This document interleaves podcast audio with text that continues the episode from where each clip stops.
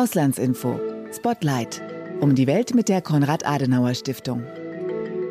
Herzlich willkommen zu einer neuen Ausgabe von Auslandsinfo Spotlight.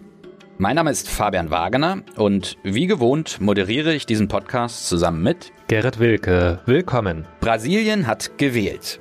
Im ersten Wahlgang der Präsidentschaftswahl erhielten Lula da Silva und Jair Bolsonaro die meisten Stimmen. Bolsonaro ist Amtsinhaber und Lula war von 2003 bis Ende 2010 bereits Präsident des Landes. Da keiner der beiden die absolute Mehrheit erringen konnte, kommt es Ende Oktober zu einer Stichwahl zwischen Lula und Bolsonaro. Nach der Wahl ist also sozusagen vor der Wahl. Wir sprechen heute mit unserer Expertin Anja Cimek über den sich zuspitzenden Wahlkampf in Brasilien. Genau. Und wir haben in der vorletzten Folge unseres Podcasts bereits genauer die Wahl oder den ersten Wahlgang behandelt. Die Folge sei an dieser Stelle jeder und jedem empfohlen. Deswegen nur so viel. Lula hat in der ersten Runde der Präsidentschaftswahl gesiegt und rund 48 Prozent der Stimmen erhalten. Der Amtsinhaber Bolsonaro kam auf rund 43 Prozent der Stimmen. Der Unterschied ist zwischen den beiden also geringer als von vielen vorher erwartet. Im Lula-Lager hatte es sogar die Hoffnung gegeben, dass er das Rennen bereits im ersten Wahlgang machen könnte. Brasilien ist eine sehr polarisierte Gesellschaft. Der Wahlkampf ist grob vereinfacht ein Kampf von links gegen rechts. Lula war einmal Gewerkschaftler und Bolsonaro hat militärischen Hintergrund. Lulas Präsidentschaft war von Korruptionsskandalen überschattet. Er wurde auch deswegen zunächst verurteilt und saß anderthalb Jahre in Haft. Er bestreitet die Vorwürfe bis heute, die Urteile gegen ihn wurden später aufgehoben. Amtsinhaber Bolsonaro wiederum wurde nicht zuletzt wegen seiner Corona-Politik vielfach scharf kritisiert. Okay, nun hören wir in das äh, Interview rein mit Anja Cimek, das du geführt hast, Gerrit. Frau Cimek ist Leiterin des Auslandsbüros der Konrad-Adenauer-Stiftung in Brasilien. Hallo Frau Cimek, vielen Dank, dass Sie sich Zeit für ein weiteres Interview nehmen. Lassen Sie uns mit einer Quick-Fire Questions Fragerunde beginnen. Haben Sie Lust dazu? Sehr gerne. Versuchen wir es. Mein erster Gedanke am Sonntag war. Das war doch knapper als gedacht. Brasilianische Wahlkämpfe sind. Immer für eine Überraschung gut. Ich wünsche mir für Brasilien das. Es ein guter Präsident wird, der die Institutionen hier respektiert und die Gewaltenteilung und die Demokratie. Ja, Sie haben ja schon gesagt, das war knapper als gedacht. Der erste Wahlgang hat am 2. Oktober stattgefunden.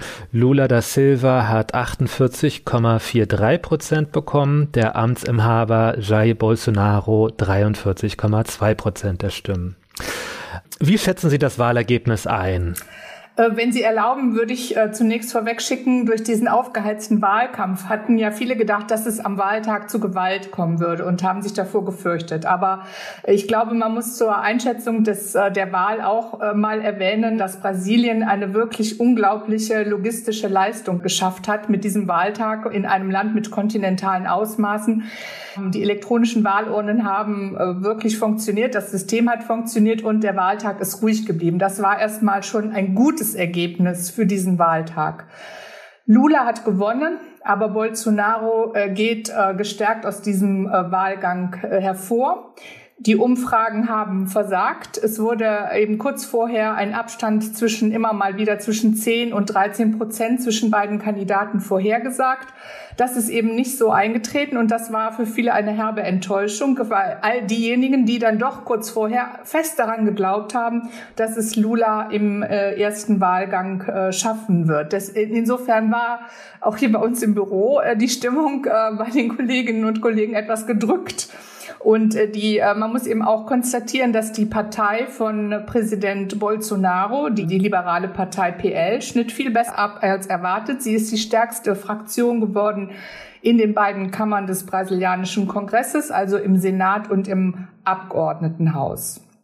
Und eben Bolsonaro, das wird deutlich, erfuhr viel mehr Unterstützung ähm, als erwartet, was sicherlich auch damit zusammenhängt, dass die Wähler äh, bei den Umfragen vielleicht nicht immer die Wahrheit sagen, sich vielleicht geschämt haben, wirklich zuzugeben, dass sie auch äh, für ihn wählen werden und das Ergebnis zeigt, dass eben aber auch die Wut und Enttäuschung über Lula und seine Arbeiterpartei und deren Regierung doch tief sitzt und die zahlreichen Korruptionsskandale nicht vergessen sind. Und andererseits verwundert es eben, dass man Bolsonaro das schlechte Pandemie-Management nicht übel nimmt, das Abholzen des Regenwaldes, Angriffe auf demokratische Institutionen, Verherrlichung der Diktatur, rassistische und frauenfeindliche Auslassungen.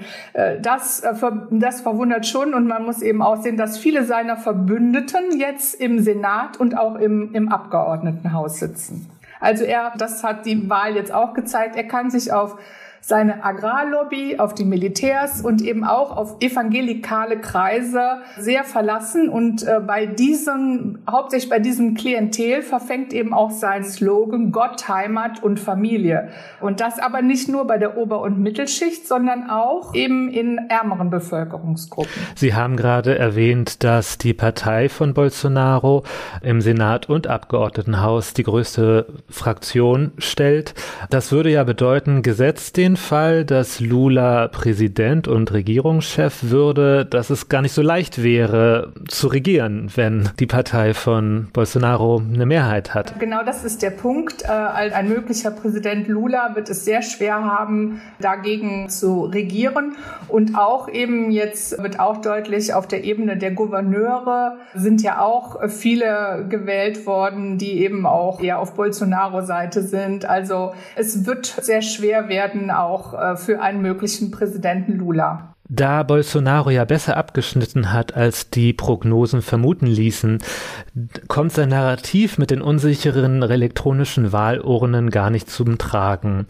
Ähm, hat er das wieder aufgegriffen? Arbeitet er weiter daran? Oder wie sieht es aus? Ich meine, das bessere Ergebnis hat er ja dann wohl akzeptiert. Also am Wahlabend hat er sich erst zunächst dahingehend geäußert, äh, dass er das noch mit den Militärs besprechen wollte, ob es vielleicht Beanstandungen gäbe.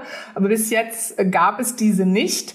Das hat auch der Präsident des äh, obersten Wahlgerichts, Alexandre Moraes, äh, der den ganzen Tag über am Wahltag immer wieder Informationen gab über den Ablauf, über das Prozedere. Er hat also auch am Wahlabend noch bestätigt, dass es bis jetzt und auch bis heute keinerlei Beanstandungen gab. Äh, wir wollen hoffen, dass es so bleibt.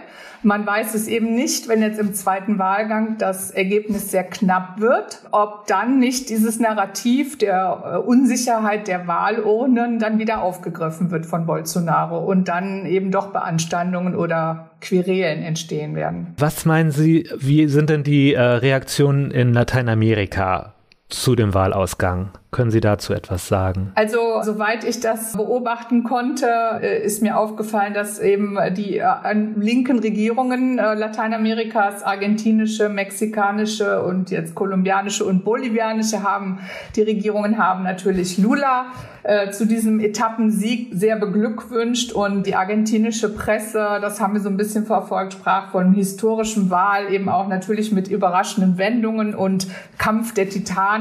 Also wie gesagt, die linken Regierungen in Lateinamerika haben Lula beglückwünscht und von äh, Donald Trump kamen natürlich Glückwünsche und Zuspruch für Bolsonaro. Das ist vielleicht auch noch interessant. Und wie ist jetzt so gerade die aktuelle Situation? Ich meine, die nächsten Wochen werden ja dann ein heißer Wahlkampf werden in einem sowieso polarisierten Land mit zwei Lagern, die sich unversöhnlich gegenüberstehen.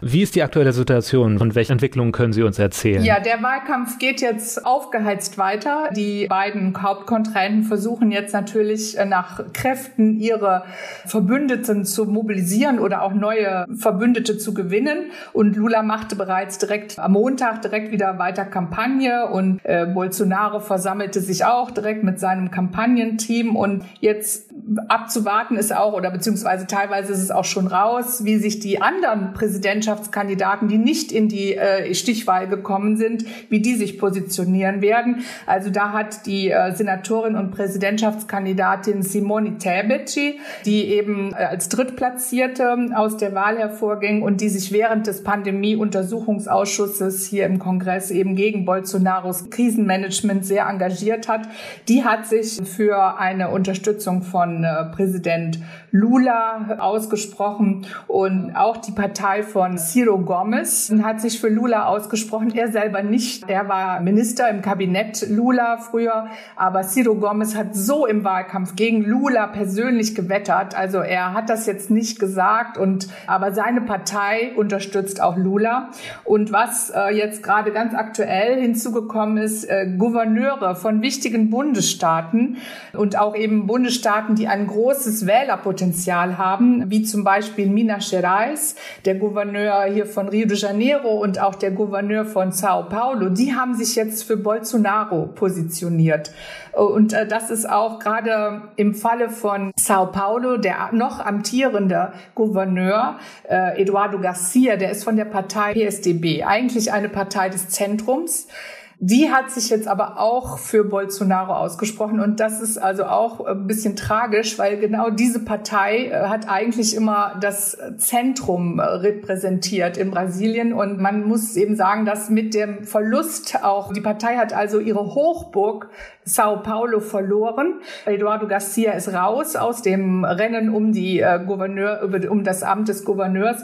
Und es ist für die PSDB eben ein, ein großer Verlust und äh, sie geht sehr geschwächt aus diesen Wahlen hervor.